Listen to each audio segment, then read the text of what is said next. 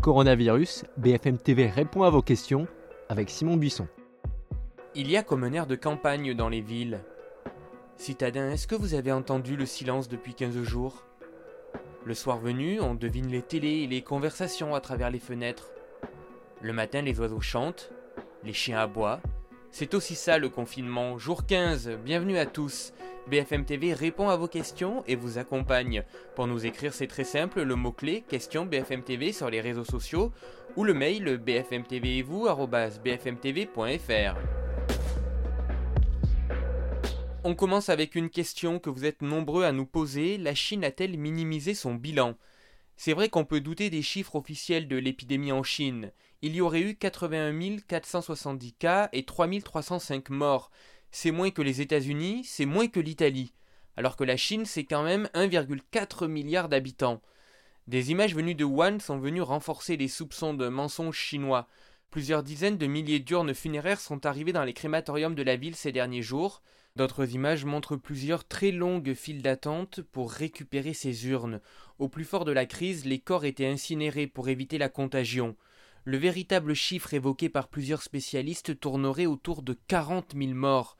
Ce matin, sur BFM TV, l'ambassadeur de Chine en France, Lu Chai, s'est défendu. Euh, on n'a pas sous-estimé, c'est très précis. D'après les statistiques de la municipalité de Wuhan, l'année dernière, 2019, euh, on a compté 51 200 de décès pendant toute l'année. Donc, euh, à peu près 4000 par mois en moyenne. Pendant deux mois, on n'a pas livré les urnes. Alors convaincu ou pas, en tout cas l'épidémie aurait en réalité démarré dès le mois d'octobre.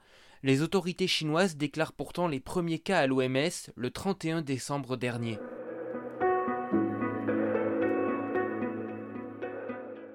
Et en France, Karim veut savoir quel est le département le plus touché par le Covid-19.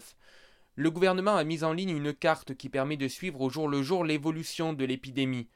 Au 30 mars, donc hier, il y avait 44 550 cas confirmés, 21 008 hospitalisations, 5 107 personnes en réanimation, 3 024 décès et 7 924 retours à domicile. Oui, 7 924 retours à domicile, donc guérison, ça aussi il faut le dire, et ça fait du bien. Dans l'ordre, les départements les plus touchés sont le Haut-Rhin avec 380 décès, Paris 306 décès, Viennent ensuite la Moselle, le Bas-Rhin, le Val d'Oise, les Hauts-de-Seine et la Seine-Saint-Denis. Mais ces chiffres ne concernent que les morts à l'hôpital, celles survenues à domicile ou en EHPAD devraient être comptabilisées à partir des prochains jours grâce à un nouveau système. Lucie, à qui on pense, a perdu sa maman décédée des suites du Covid-19. Elle nous écrit L'hôpital me dit qu'il n'y a le droit qu'à deux personnes pour lui dire au revoir. Est-ce vrai? L'association d'information funéraire nous confirme malheureusement que dans les chambres funéraires privées ou dans les chambres mortuaires des hôpitaux, le nombre de personnes est généralement limité à deux pour un dernier au revoir ou la mise en bière. Les proches peuvent voir, s'ils le souhaitent, le visage du défunt. Le ministère de l'Intérieur a aussi demandé au préfet d'identifier des lieux où, en cas de décès nombreux, les corps pourraient être conservés dans la dignité dans l'attente des obsèques. Dans les cimetières, en revanche, 20 personnes peuvent assister à la cérémonie, mais dans les crématoriums, la présence des proches est très limitée, voire interdite.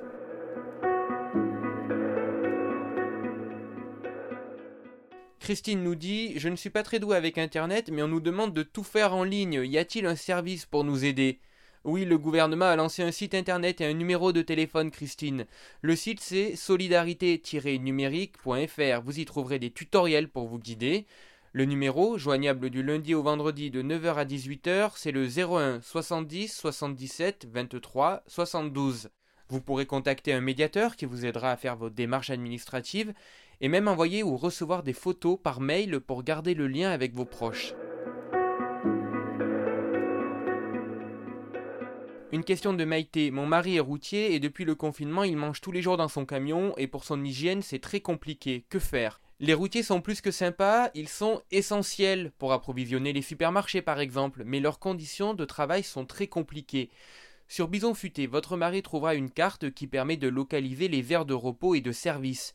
La Fédération nationale du transport routier a aussi mis en place une carte solidaire qui permet d'identifier toutes les entreprises, les particuliers et les restaurants qui ouvrent leurs portes aux routiers pour qu'ils puissent accéder à un micro-ondes, prendre une douche et pouvoir se reposer. Enfin, le ministère du Travail a publié un guide de bonnes pratiques en rappelant les gestes barrières comme rester dans la cabine pendant le chargement, désinfecter le véhicule ou encore emporter ses propres repas. Si votre mari estime qu'il est trop dangereux et compliqué de travailler en ce moment, il peut aussi suivre l'avis des syndicats qui ont appelé les chauffeurs à exercer leur droit de retrait.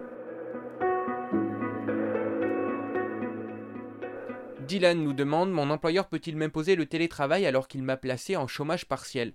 Alors non, c'est totalement illégal puisque ça revient à faire payer votre salaire à l'État. À la fin de l'épidémie, votre employeur risque gros. Remboursement des sommes touchées au titre du chômage partiel, interdiction de bénéficier pendant une durée maximale de 5 ans d'aide publique en matière d'emploi ou de formation professionnelle, 2 ans d'emprisonnement et 30 000 euros d'amende.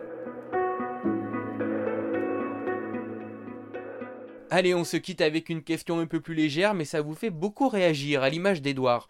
Je porte la barbe, si j'éternue, est-ce que le virus peut tenir dessus? Faut-il mieux se raser? C'est oui, sans hésiter, pour le président de l'Association des médecins urgentistes de France, Patrick Peloux, qui a lancé un appel à se raser sur le plateau de BFM Télé il y a quelques jours. En réalité, certes, une barbe est un nid à microbes, puisqu'on postillonne et qu'on se touche le visage en moyenne 60 fois par heure. Mais c'est comme tout, si vous la lavez bien, il n'y a pas plus de risque que d'avoir des cheveux longs. Certains hôpitaux comme à Southampton en Grande-Bretagne ou au Québec ont quand même demandé à leur personnel soignant masculin portant des masques de se raser. Mais Édouard, notre Premier ministre, qui porte d'ailleurs le même prénom que vous, n'a lui pas encore rasé sa barbe. Et moi non plus d'ailleurs. BFM TV répond à vos questions. Ça continue avec Candice, Alexandra et Maxime toute la journée sur votre télé et sur le web bfmtv.com. Et on n'oublie pas, même si vous trouvez le temps long, restez chez vous.